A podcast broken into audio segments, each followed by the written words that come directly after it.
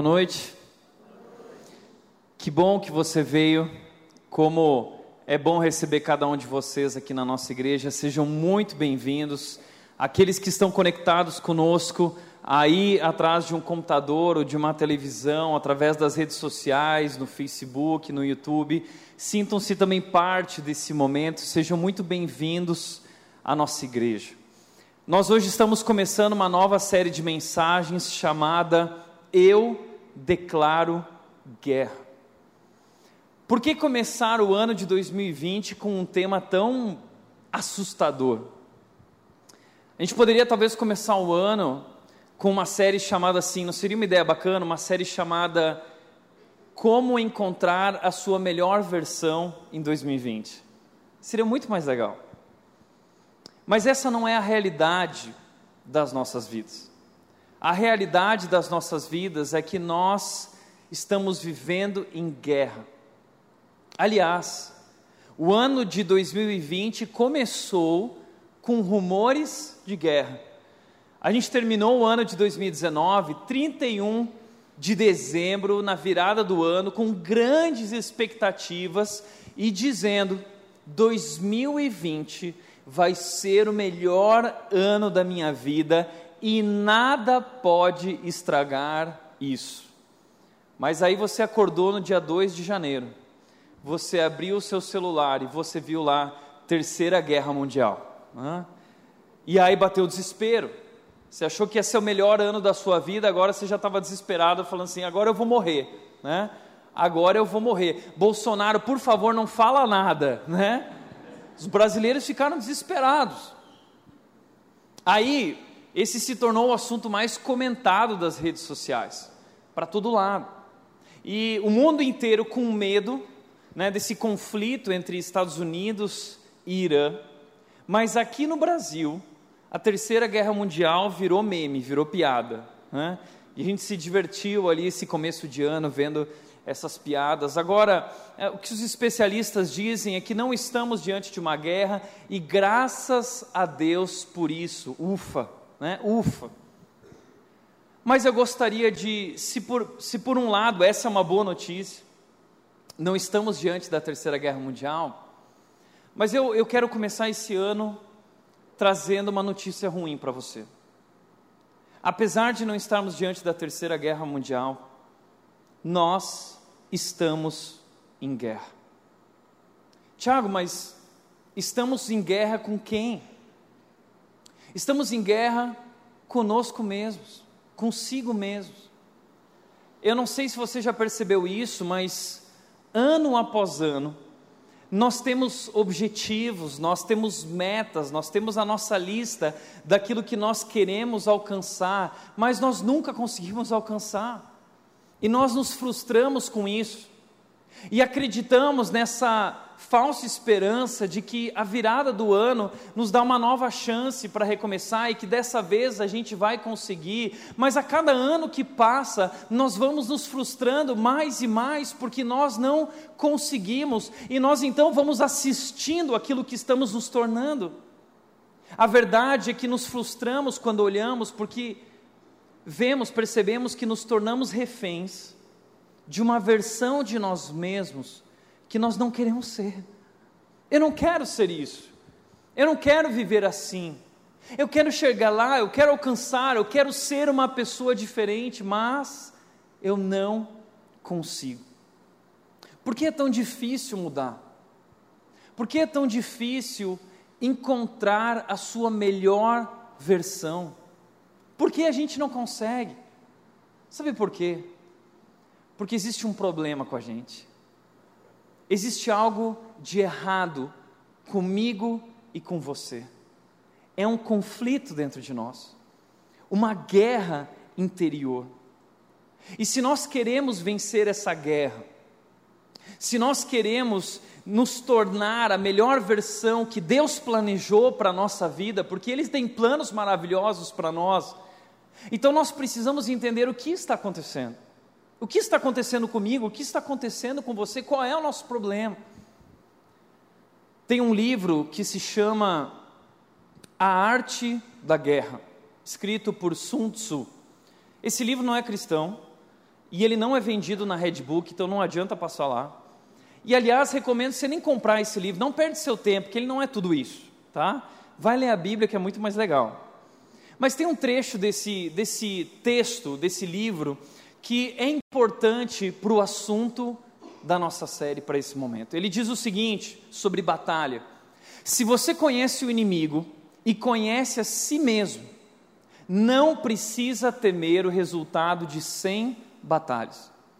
Mas, se você não conhece o inimigo, nem a si mesmo, perderá todas as batalhas. Se nós queremos vencer essa guerra que vivemos, se nós queremos lutar, se nós queremos sair vitoriosos, nós precisamos entender o que está acontecendo dentro de nós, conhecer quem nós realmente somos e conhecer quem são os nossos verdadeiros inimigos. Essa série é sobre isso. Essa série é sobre como declarar guerra a tudo aquilo que nos afasta de Deus e que nos afasta do plano que Deus tem para nós. Eu quero começar na nossa série compartilhando com você sobre Tiago, capítulo 4, versículo 1. Você pode abrir sua Bíblia ou ligar a sua Bíblia aí no celular. Tiago, livro de Tiago, carta de Tiago, capítulo 4, versículos 1 a 7, 1 a 10. Tiago capítulo 4, versículos 1 a 10, diz o seguinte: De onde vêm as discussões e brigas em seu meio? Acaso não procedem dos prazeres que guerreiam dentro de vocês? Vocês querem o que não têm, até matam para consegui-lo, invejam o que os outros possuem, lutam e fazem guerra para tomar deles, e no entanto não têm o que desejam porque não pedem. E quando pedem, não recebem, pois seus motivos são errados pedem apenas o que lhes dará prazer. Adúlteros, não percebem que a amizade com o mundo os torna inimigos de Deus. Repito, se desejam ser amigos do mundo, tornam-se inimigos de Deus. O que vocês acham que as Escrituras querem dizer quando afirmam que o Espírito colocado por Deus em nós tem ciúmes? Contudo, Ele generosamente nos concede graça, como dizem as Escrituras: Deus se opõe aos orgulhosos, mas concede graça aos humildes. Versículo 7: Portanto, submetam-se a Deus, resistam ao diabo e ele fugirá de vocês. Aproximem-se de Deus e ele se aproximará de vocês. Lavem as mãos, pecadores, purifiquem o coração, vocês que têm a mente dividida. Que haja lágrimas, lamentação e profundo pesar, que haja choro em vez de riso e tristeza em vez de alegria.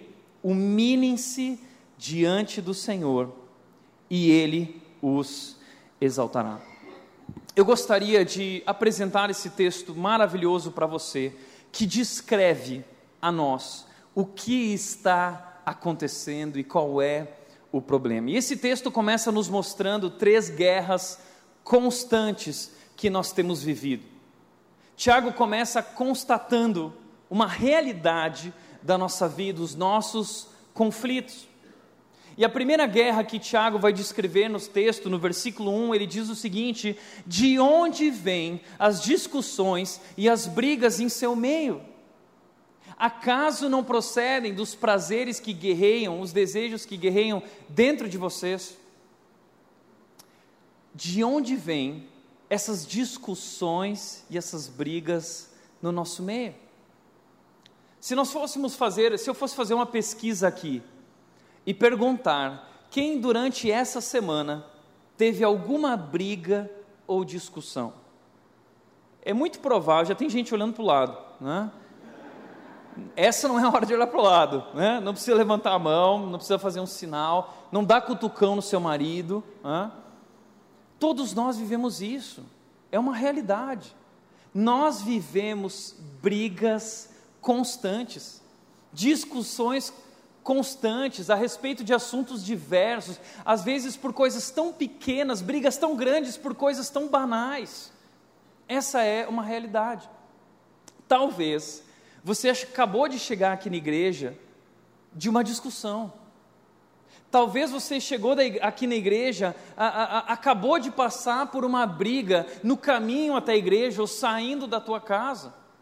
Eu sempre brinco que foi assim na, na minha família. Eu lembro que quando nós tínhamos que ir para a igreja, ah, domingo de manhã, o culto era às nove horas da manhã naquela época, e, e, nós tínhamos que acordar às sete horas da manhã, porque tinha que se arrumar, tinha que usar o banheiro, e nós tínhamos só um banheiro em casa, e a minha irmã gastava horas naquele banheiro, e nós tínhamos que tomar café da manhã, e nós não queríamos ir para a igreja, então meu pai ele entrava naquele quarto, arrombando aquela porta, né, acendia a luz, abria a janela, e ele tirava a gente da cama e dizia, levando, ah, mas eu não quero ir para a igreja, e eu tentava, não pai, eu estou passando mal, dor de barriga, dor de cabeça, não interessa.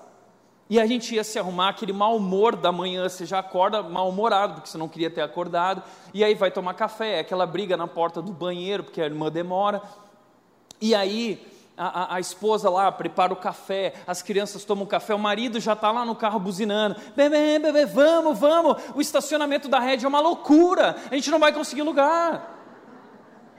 E aí vem a esposa carregando as coisas, e os filhos, um filho no colo, outro filho por baixo, e os filhos brigando, e coloca aquelas cri criança uh, ranhenta lá atrás no fundo do carro, né?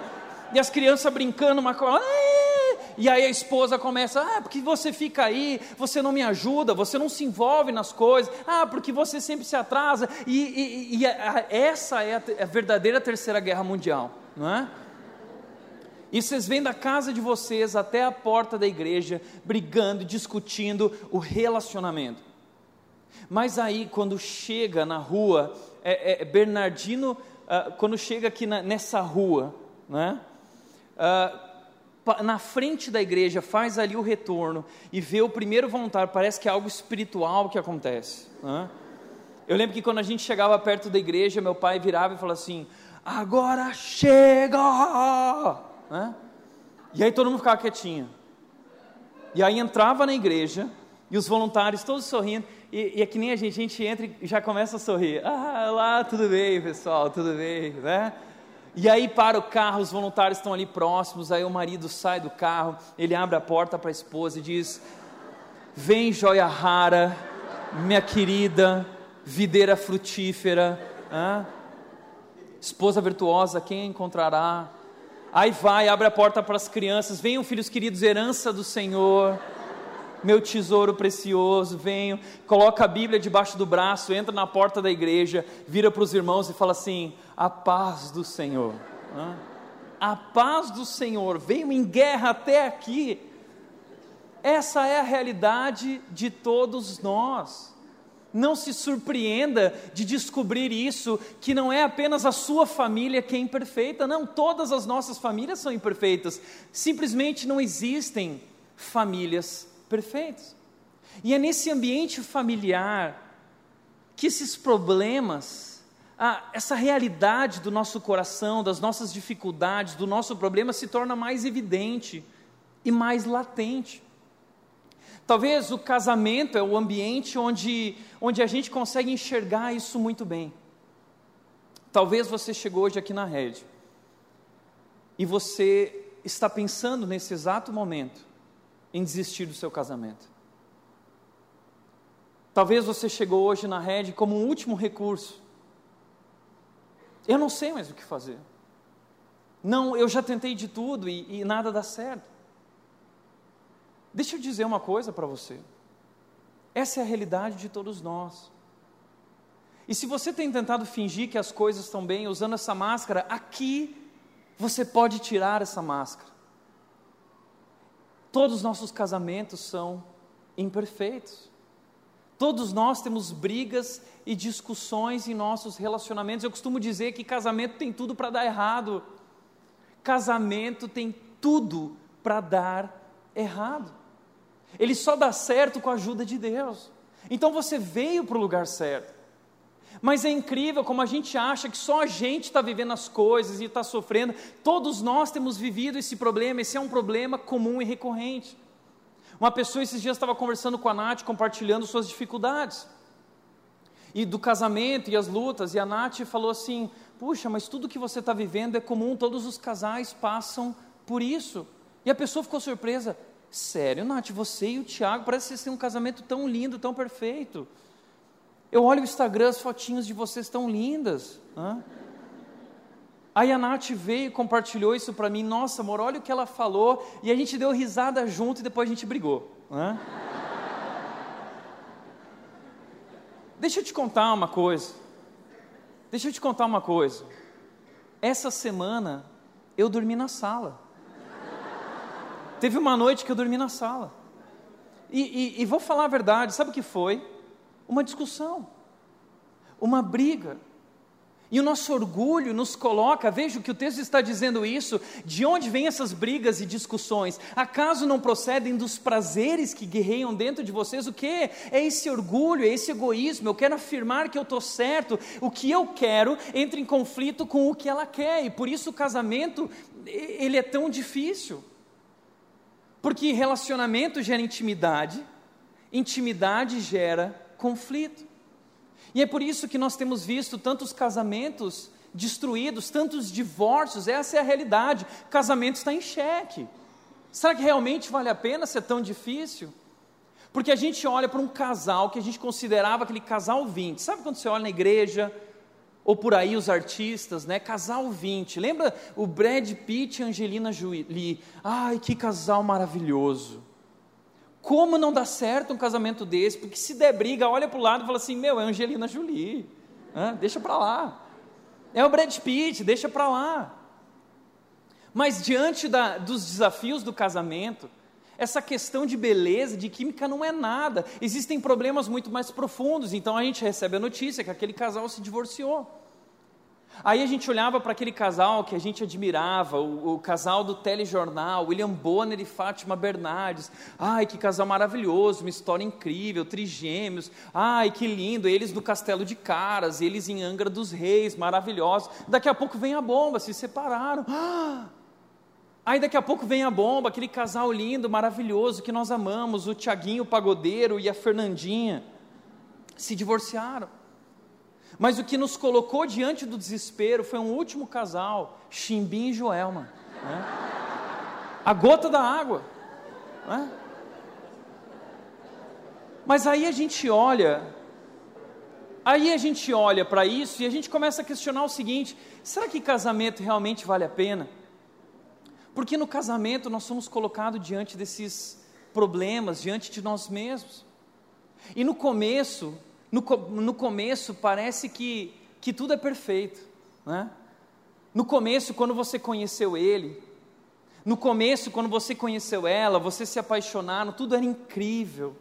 A gente costuma, no começo, quando está apaixonado, supervalorizar as virtudes, os pontos positivos, e a gente se dá tão bem, e a gente releva os defeitos, a gente releva as fraquezas. É que nem propaganda do McDonald's, de lanche do McDonald's. Você chega lá no McDonald's, você vê aquela propaganda, aquele lanche maravilhoso. Nossa, é esse lanche que eu quero. Feliz da vida, você abre a caixa e vem um lanche todo estranho lá dentro.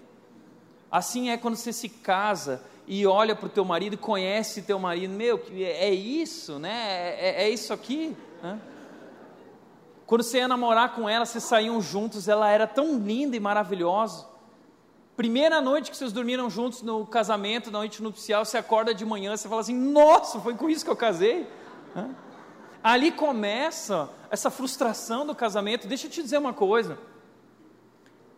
Uma coisa inevitável no casamento é se frustrar com o nosso cônjuge, porque ele não é tudo aquilo que nós imaginávamos. Ela não é tudo aquilo que nós imaginávamos. E talvez hoje você está se questionando aí, se perguntando: será que eu casei com a pessoa certa?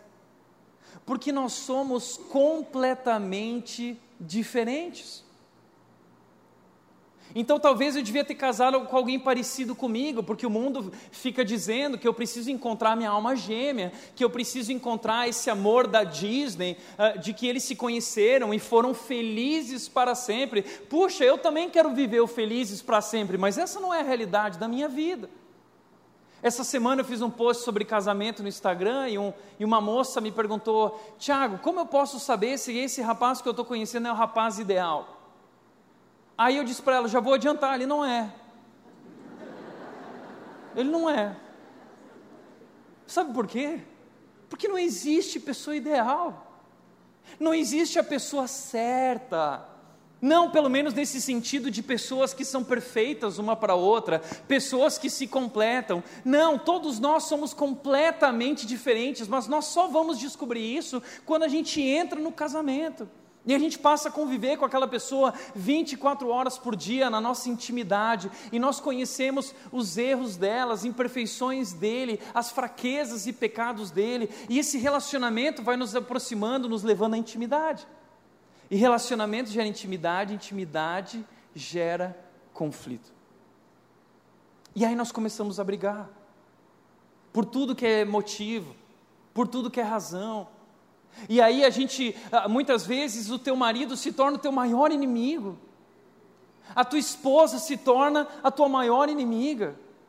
Talvez hoje você está em guerra com o seu marido, você está em guerra com o seu cônjuge. O seu casamento está indo por água abaixo. E talvez você veja aqui hoje como um último recurso, e sabe o que o Tiago está querendo, que Tiago está querendo dizer para nós? O problema não é o seu marido. O problema não é o seu cônjuge.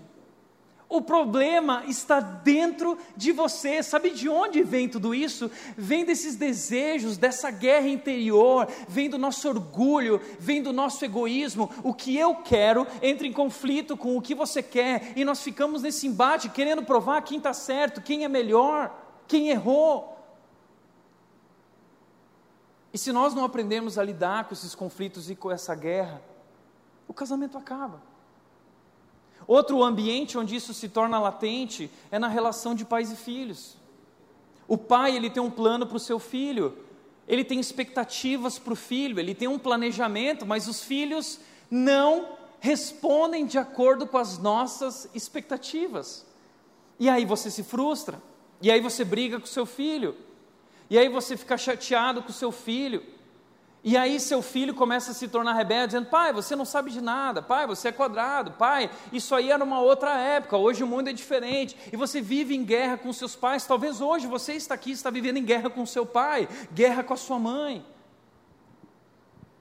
Outro ambiente onde nós vivemos nossas guerras é no ambiente de trabalho a competição no ambiente de trabalho, um passando por cima do outro, um querendo se provar melhor que o outro, um querendo a posição do outro, ao ponto de mentir, ao ponto de é, é, fazer qualquer coisa para destruir a carreira daquela pessoa.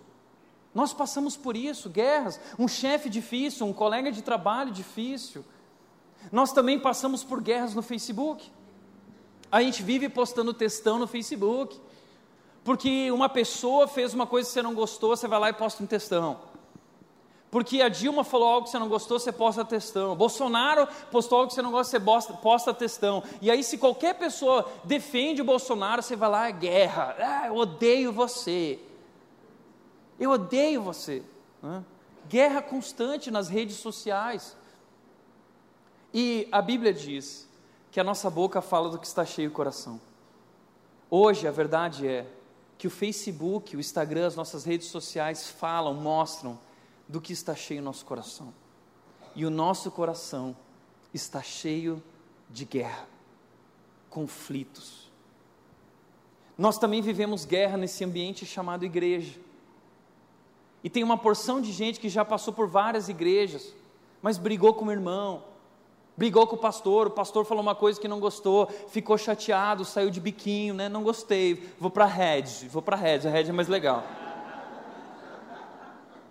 Cuidado, a Red é muito, a Red é pancada, tá? Você vai sair daqui hoje torto, né? Sabe o que, que é? O problema não é seu pastor, não era seu pastor. O problema não é aquele irmão. O problema é o seu coração orgulhoso. E aí muitas vezes a gente chega na igreja e a gente, a rede tem três horários, 10 e meia, 17 e 19.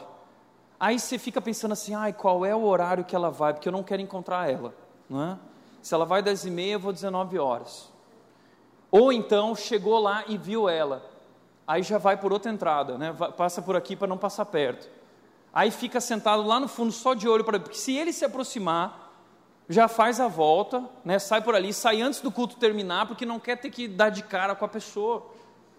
Agora, o ambiente de igreja é esse ambiente também onde nós nos aproximamos, e no começo tudo é maravilhoso, como um namoro, mas quando nós vivemos juntos e caminhamos juntos, nós vamos conhecendo nossas imperfeições.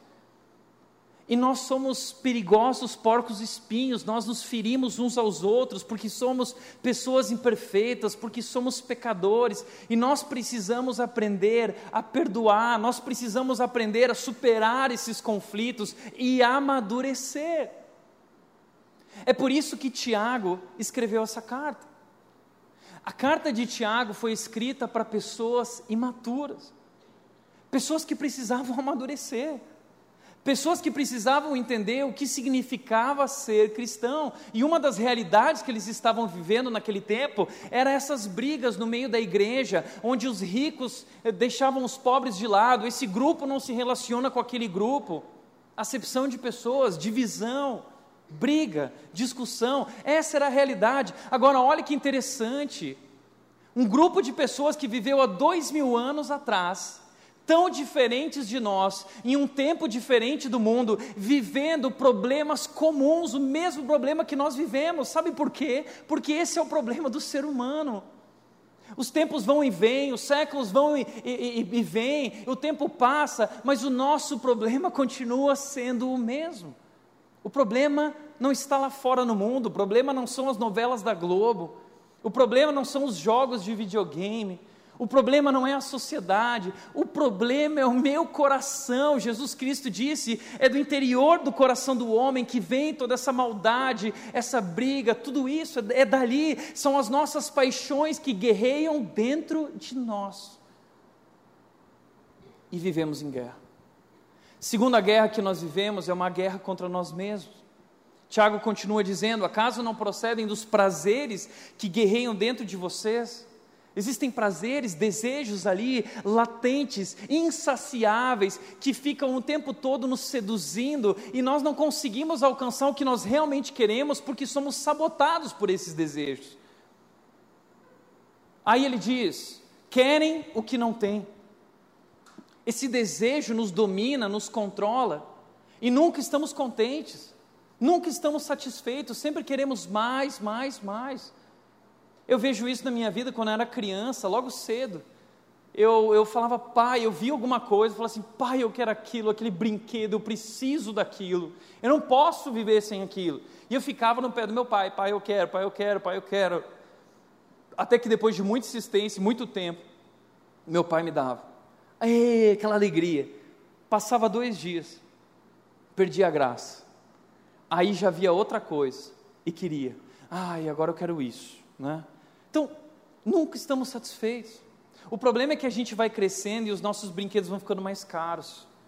E a gente quer brinquedinhos de luxo, a gente quer ter bens materiais, a gente quer ter uma casa dos sonhos, a gente quer. E não há nenhum problema com isso, mas o problema é que nada satisfaz. Nós sempre queremos aquilo que nós não temos, mas nós já temos tanto. Ele continua dizendo: até matam para conseguir. Mata, rouba, faz o que for necessário. Nós fazemos o que for necessário, a gente passa por cima de qualquer um para conquistar o que nós queremos. Invejam o que os outros possuem. A grama do vizinho é sempre mais verde. Aí você olha para a vida dele, o carro dele é melhor, a casa dele é melhor, a família dele é melhor, o emprego dele é melhor, e aí você vive essa angústia interior porque você queria ter aquela vida. E o que acentua essa crise interior nossa é o Instagram. A gente entra no Instagram e você odeia ela, você, mas você segue ela, né? e você posta nas fotos dela, ai, maravilhosa. Mas por dentro você está se corroendo, por quê? Porque ela, ela é mais bonita que você porque ela é mais magra que você, e você fica sofrendo, porque na verdade você queria ter a vida dela, você queria viver uma vida com ela, mas as redes sociais não são a vida real, mas nós vivemos, a, a, as redes sociais hoje estão acentuando essa inveja, essa comparação, e toda comparação dessa forma é diabólica e destrói as nossas vidas. Somos insatisfeitos, e olha o que ele diz: e vocês fazem guerra para tomar deles, e no entanto não têm o que desejam.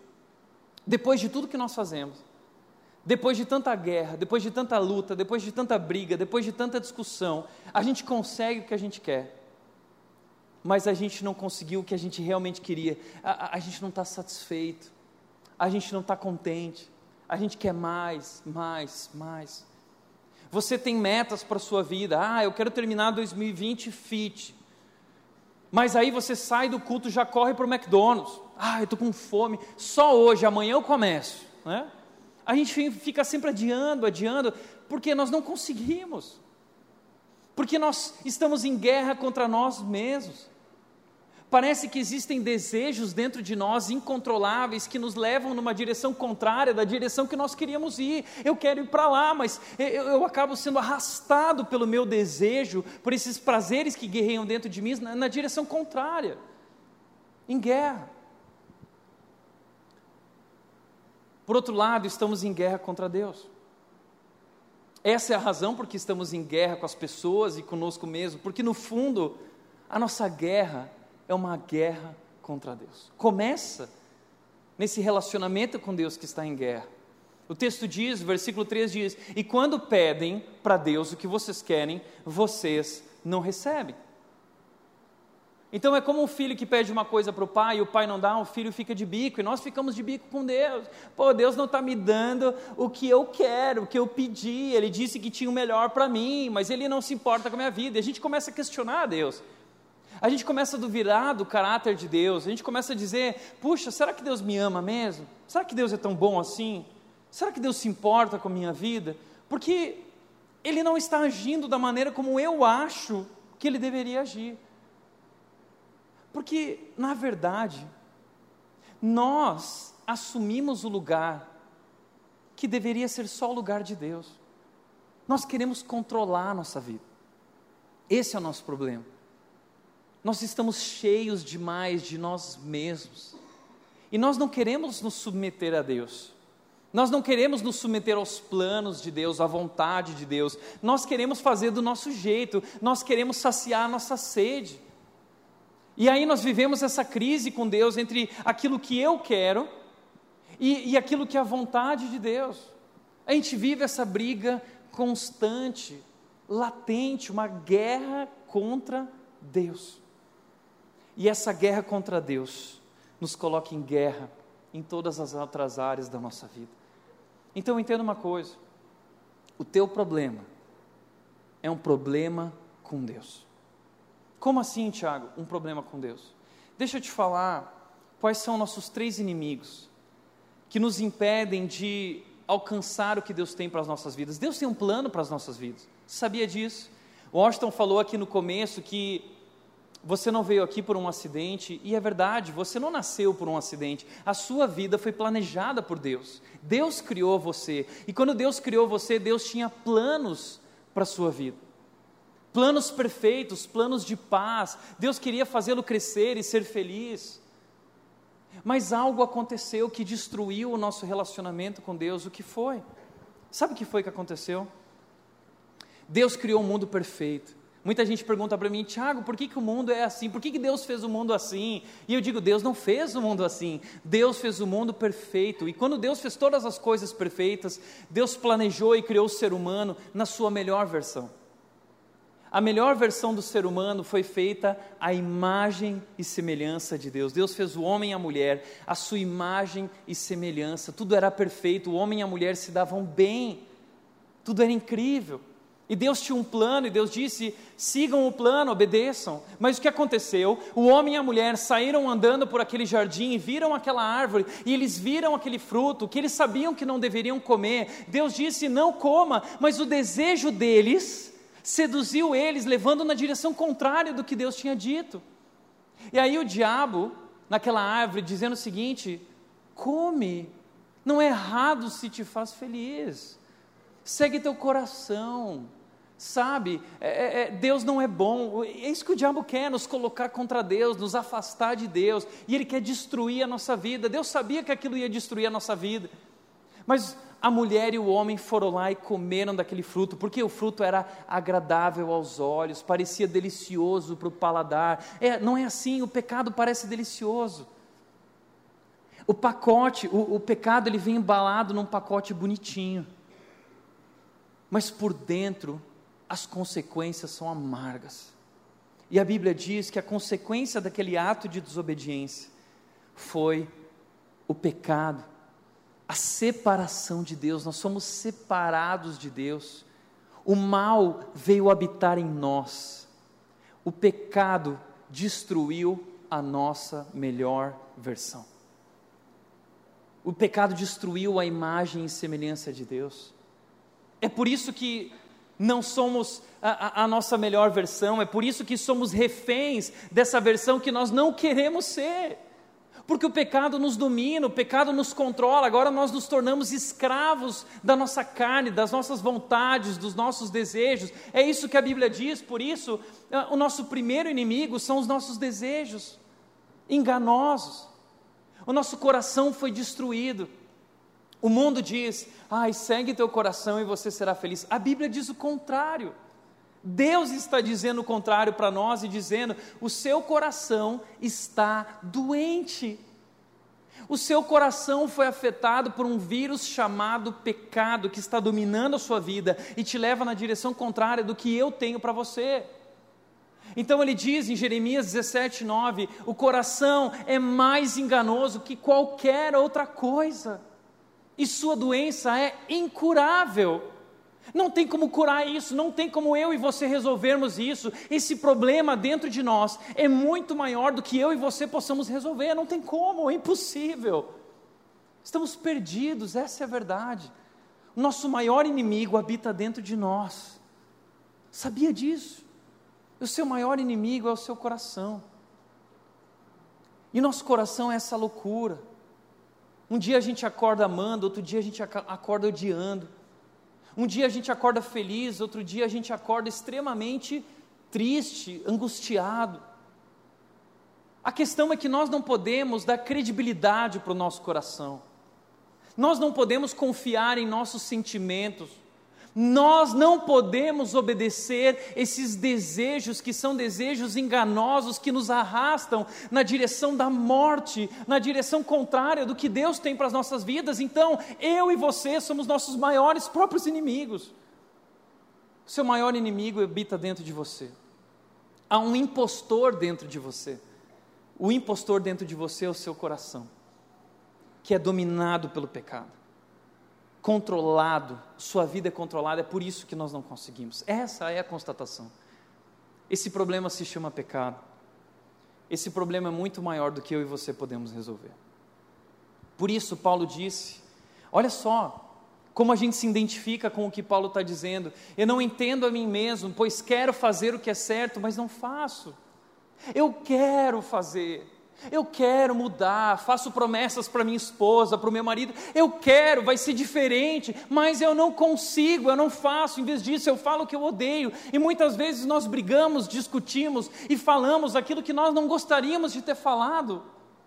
E no final das contas, você vai dormir e fica triste, ou você acorda no outro dia e pensa: por que eu falei aquilo? Por que eu fiz isso? Nós somos dominados por isso. É um problema. Esse é o nosso grande inimigo. Nosso segundo grande inimigo, que Tiago vai dizer que nos coloca nessa guerra contra Deus. O primeiro é o nosso coração, esse impostor dentro de nós. O segundo inimigo que nos coloca nessa guerra contra Deus, que gera guerra contra as outras pessoas, é o mundo. O mundo em que nós vivemos, o sistema em que nós vivemos é um sistema anti-Deus. A Bíblia diz que o diabo é o Deus desta era. A Bíblia diz em 1 João que o mundo jaz no maligno. O mundo está sob o controle do maligno. Então, esse mundo tem um padrão muito diferente daquilo que é o padrão de Deus. São dois estilos de vida completamente diferentes: o padrão do mundo, a maneira como o mundo vive e a maneira que Deus nos chamou para viver. Por isso, Tiago está dizendo para esse pessoal: adúlteros, não percebem que a amizade com o mundo os torna inimigos de Deus? Repito, se desejam ser amigos do mundo, tornam-se inimigos de Deus. Sabe o que estava acontecendo com essas pessoas? Essas pessoas conheceram Jesus, elas criam em Jesus, mas elas não viviam de acordo com essa fé. Elas viviam uma vida qualquer, seguindo o seu coração, seus desejos, no meio do mundão, na balada. Era mais ou menos assim.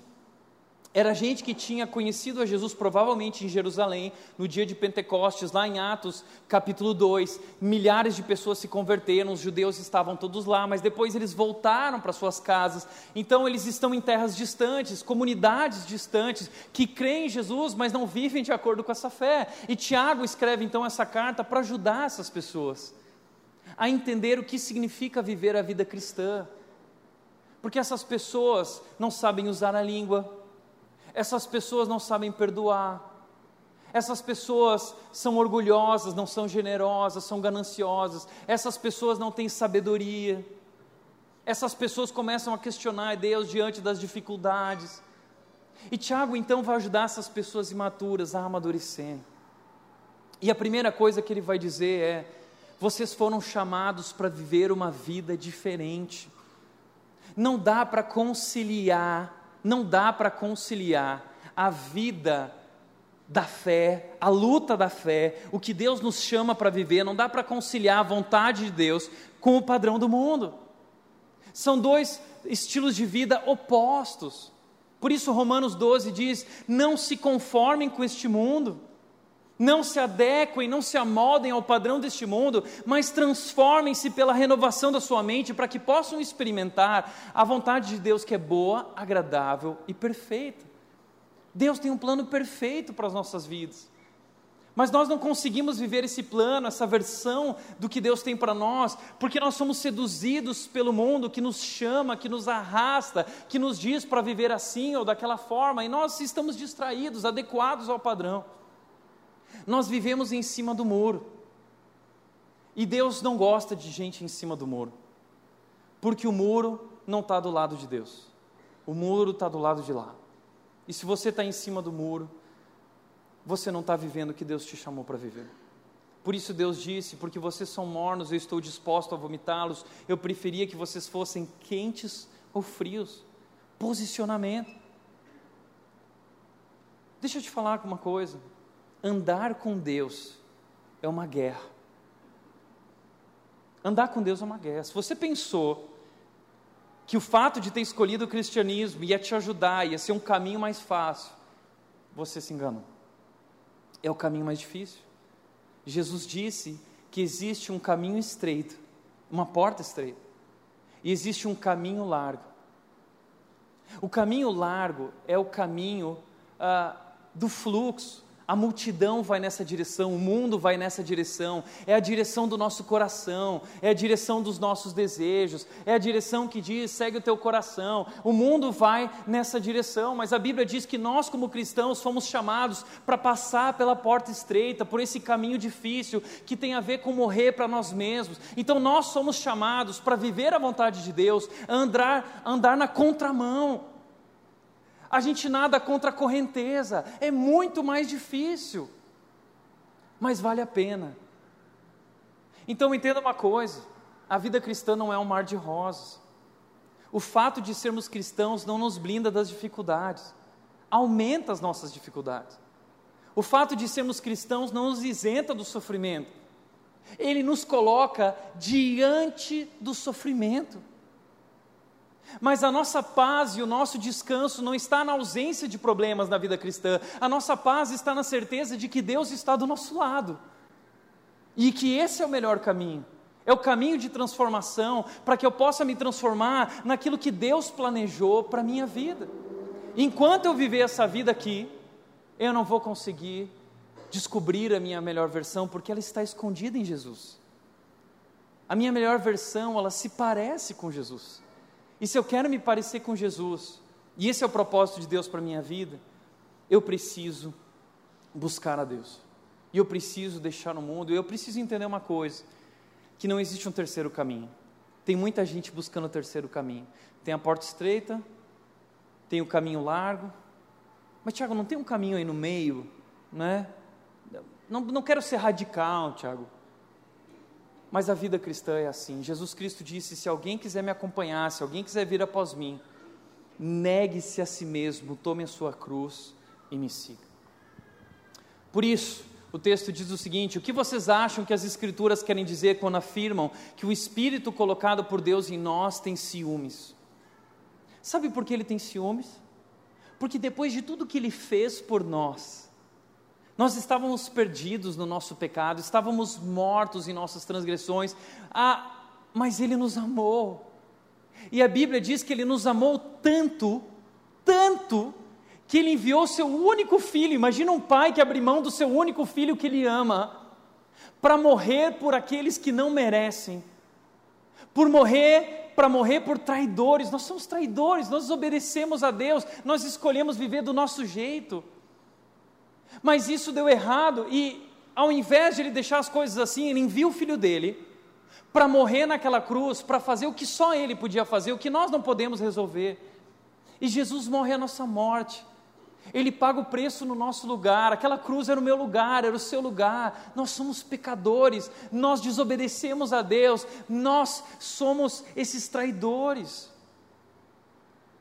Mas Ele dá a vida por nós e derrama o amor dele sobre nós, derrama o perdão dele sobre nós ele vence a morte. E a Bíblia diz que quando nós cremos em Jesus, nós nos tornamos filhos de Deus. E o Espírito Santo de Deus vem habitar em nossa vida, e o Espírito Santo de Deus nos capacita a viver uma nova vida. E 2 Coríntios 5,17 diz: se alguém está em Cristo, é uma nova pessoa. Se alguém recebeu Jesus na sua vida, é uma nova pessoa. As coisas antigas passaram e tudo se fez novo, surgiram coisas novas, vivo novo. Mas depois de tudo isso que ele fez, e do convite para viver o novo, encontrar a melhor versão que Ele nos chamou para ser, que Ele planejou para as nossas vidas, uma vida abundante, uma vida completa de satisfação e alegria, nós continuamos vivendo a vida velha. Nós não deixamos as coisas antigas para trás.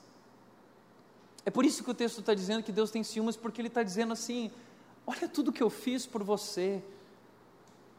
Eu tenho o melhor para você, não é um desejo ruim esse ciúmes de Deus, não é um ciúmes possessivo, não, é porque ele diz o seguinte, em Jeremias 29, 11, Deus diz o seguinte: Eu é que sei os planos que tenho para vocês, eu sou Deus, eu amo você, eu dei a minha vida naquela cruz por você. O que mais eu preciso fazer para provar para você o quanto eu te amo? O que mais eu preciso fazer para que a sua vida seja transformada? Porque aquela cruz traz poder para nós vivermos uma nova vida, uma nova versão. Mas existe um terceiro inimigo por trás de tudo isso. E esse terceiro inimigo, ele é o diabo. O versículo 7 diz: resistam ao diabo e ele fugirá de vocês. Resistam ao diabo e ele fugirá de vocês. Sabe quem está por trás de tudo isso? É o diabo. E o contexto aqui é muito legal porque o versículo 6 ele vai dizer para nós o seguinte: Deus detesta os orgulhosos, mas ele concede graça aos humildes. E aí ele fala sobre o diabo, sabe por quê? Porque o pecado preferido do diabo é o orgulho. O pecado preferido do diabo é a vaidade. E o diabo gosta de brincar com o nosso orgulho. Porque ele é cheio de si. E é isso que é o diabo, é um ego absoluto. E ele sabe que nós também gostamos desse ego absoluto. E ele gosta de falar aquilo que a gente quer ouvir, ele gosta de inflar o nosso ego. Ele gosta de sussurrar no nosso ouvido: Nossa, como você é incrível, você é bom demais. Ele gosta de encher a nossa bola. E quando o nosso orgulho está ferido, quando alguém fez algo que nós não gostamos e nós ficamos irritados, ele sussurra no nosso ouvido dizendo: Quem ele acha que ele é para fazer isso com você? Ele sussurra no nosso ouvido dizendo: Você não precisa passar por isso. Ele sussurra no nosso ouvido dizendo: afirme-se, vingue-se, dê o troco para Ele, mostre que você é melhor que Ele, prove para as pessoas quem você realmente é. É Ele que fica incitando a gente, é Ele que fica dizendo: ame a si mesmo, é Ele que fica dizendo: olhe para você, pense em si mesmo. É Ele que fica enchendo a nossa bola, e essa é a razão porque nós vivemos em guerra, porque no fim das contas, tudo é sobre mim, e quando alguém não age da forma como eu quero, como eu espero, de acordo com as minhas expectativas, eu entro em guerra, eu fico irritado, eu xingo, eu falo grosso. E quem está por trás de tudo isso? É o diabo, que quer destruir sua vida, quer destruir seu casamento e quer te afastar de Deus.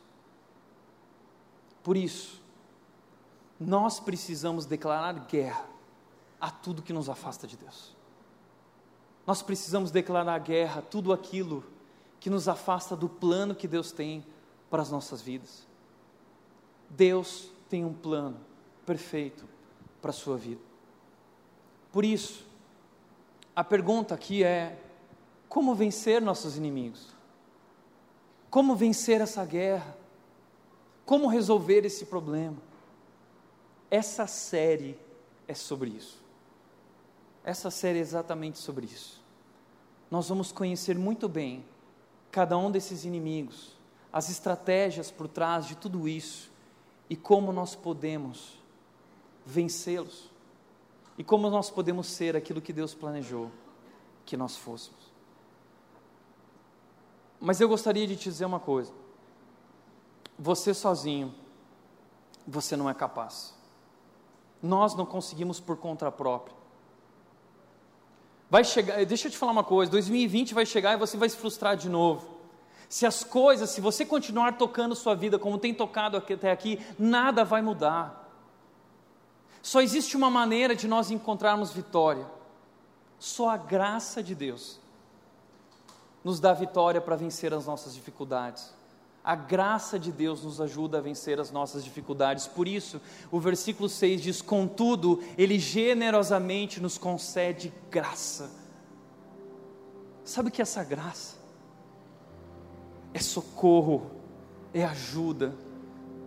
Nós estávamos perdidos no lamaçal, perdidos no lamaçal, Ele deu a mão e Ele nos tirou do lamaçal.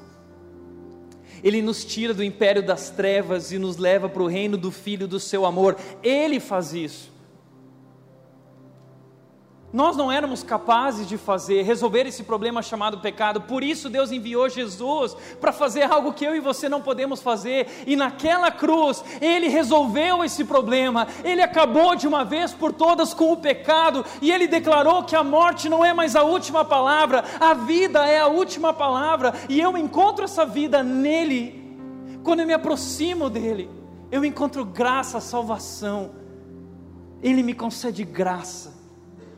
Hebreus 4,16 diz: aproximemo-nos com confiança do trono da graça, aproximemo-nos com toda a confiança desse Deus gracioso que nos ajuda, que nos ama, a fim de encontrarmos ali misericórdia e ajuda no momento da necessidade.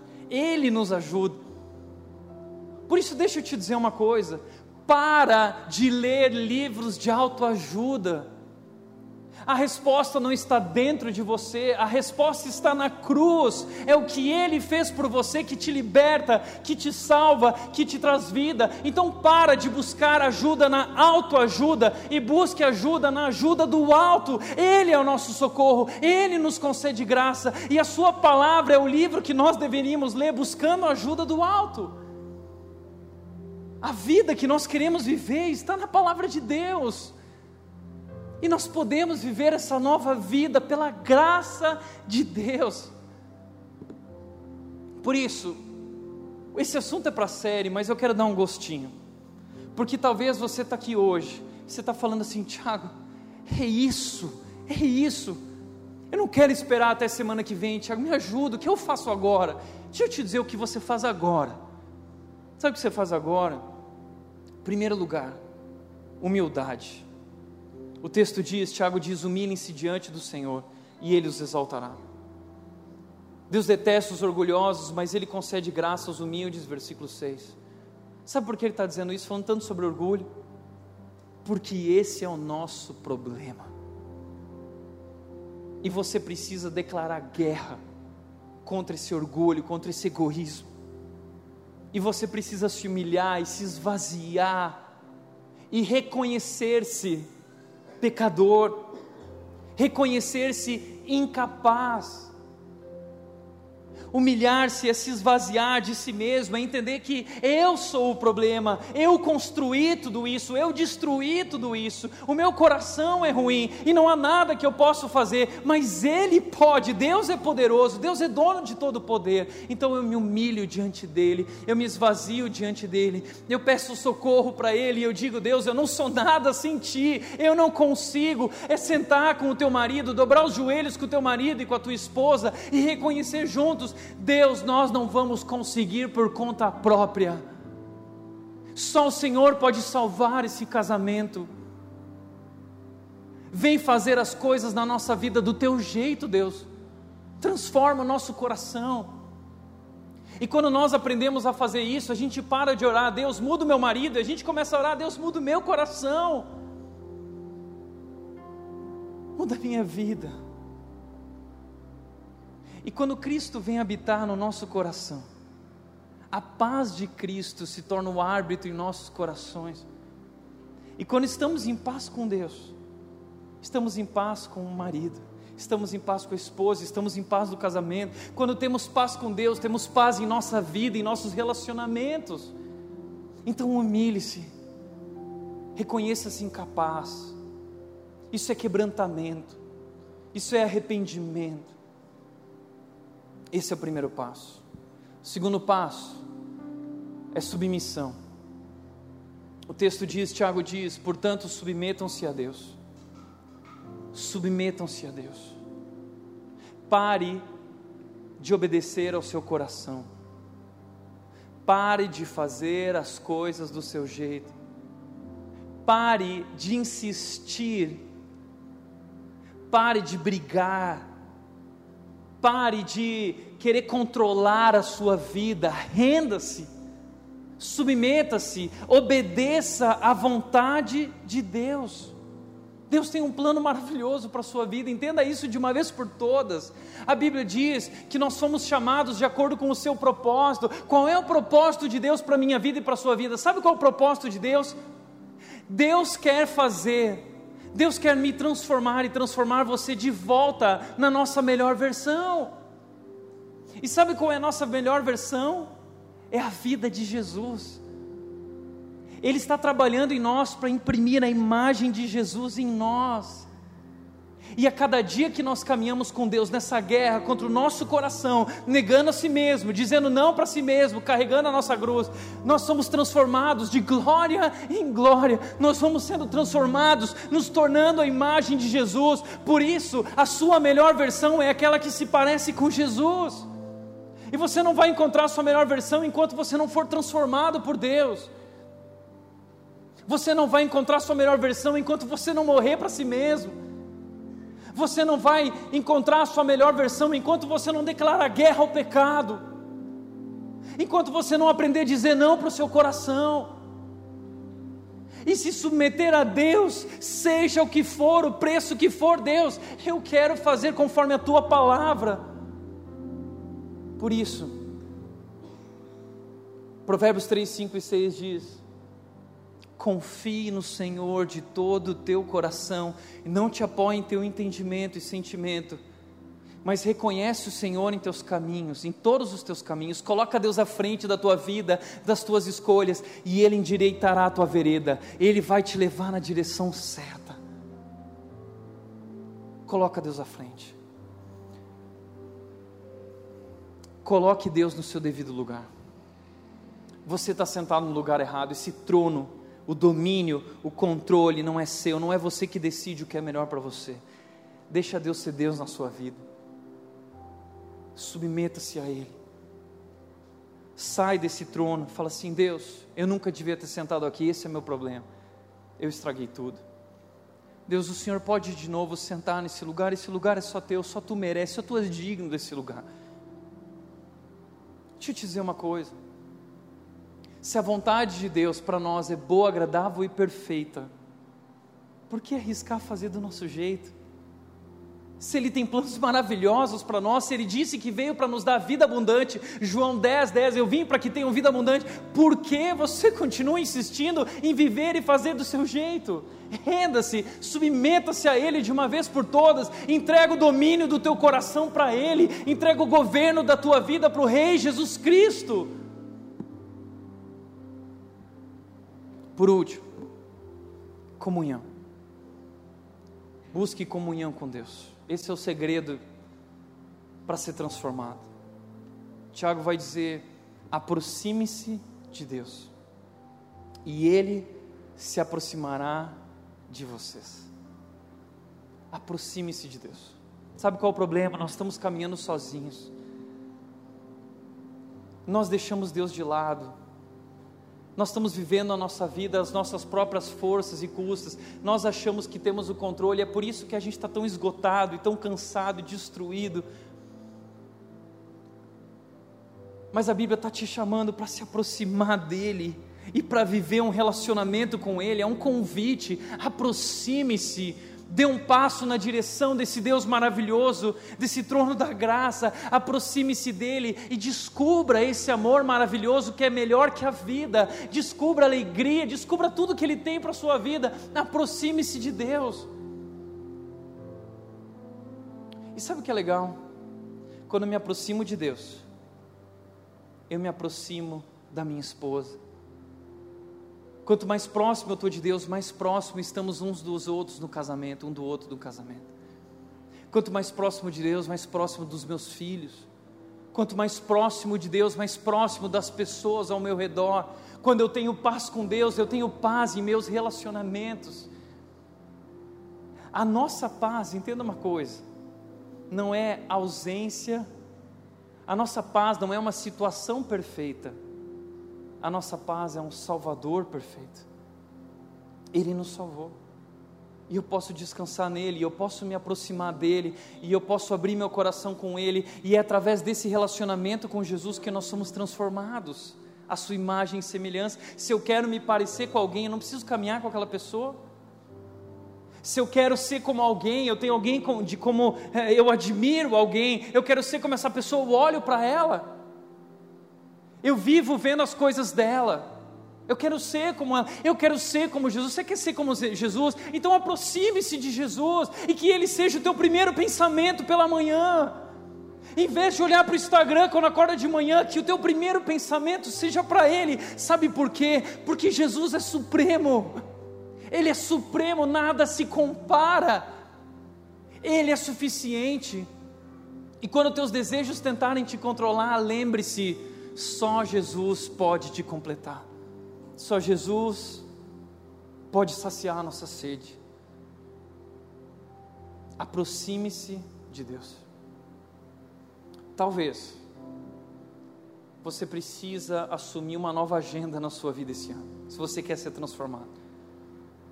Você precisa acordar todas as manhãs e fazer algo diferente. Não adianta, no final do ano, muitos pastores, na virada do ano, fazem aquela oração na igreja: Ó oh, Senhor, abençoa 2020. Esse tipo de oração não tem efeito nenhum. Não adianta orar na virada do ano, se a cada dia da sua vida você não consagrar para Ele. Então, todas as manhãs, eu preciso dobrar os meus joelhos, e eu preciso lembrar quem Ele é, e quem eu sou. E eu preciso declarar guerra diante dele ao meu egoísmo, declarar guerra à inveja dentro de mim, declarar guerra ao meu orgulho, declarar guerra às minhas fraquezas e dizer: Deus, eu preciso de Ti. Deus, eu começo os meus relacionamentos contigo e que o Senhor abençoe a minha vida, o dia de hoje, o meu casamento, o meu trabalho. Eu quero, Deus, paz. Deus, eu quero ser transformado a cada dia, vai para o teu quarto de guerra, dobra o teu joelho e declara guerra.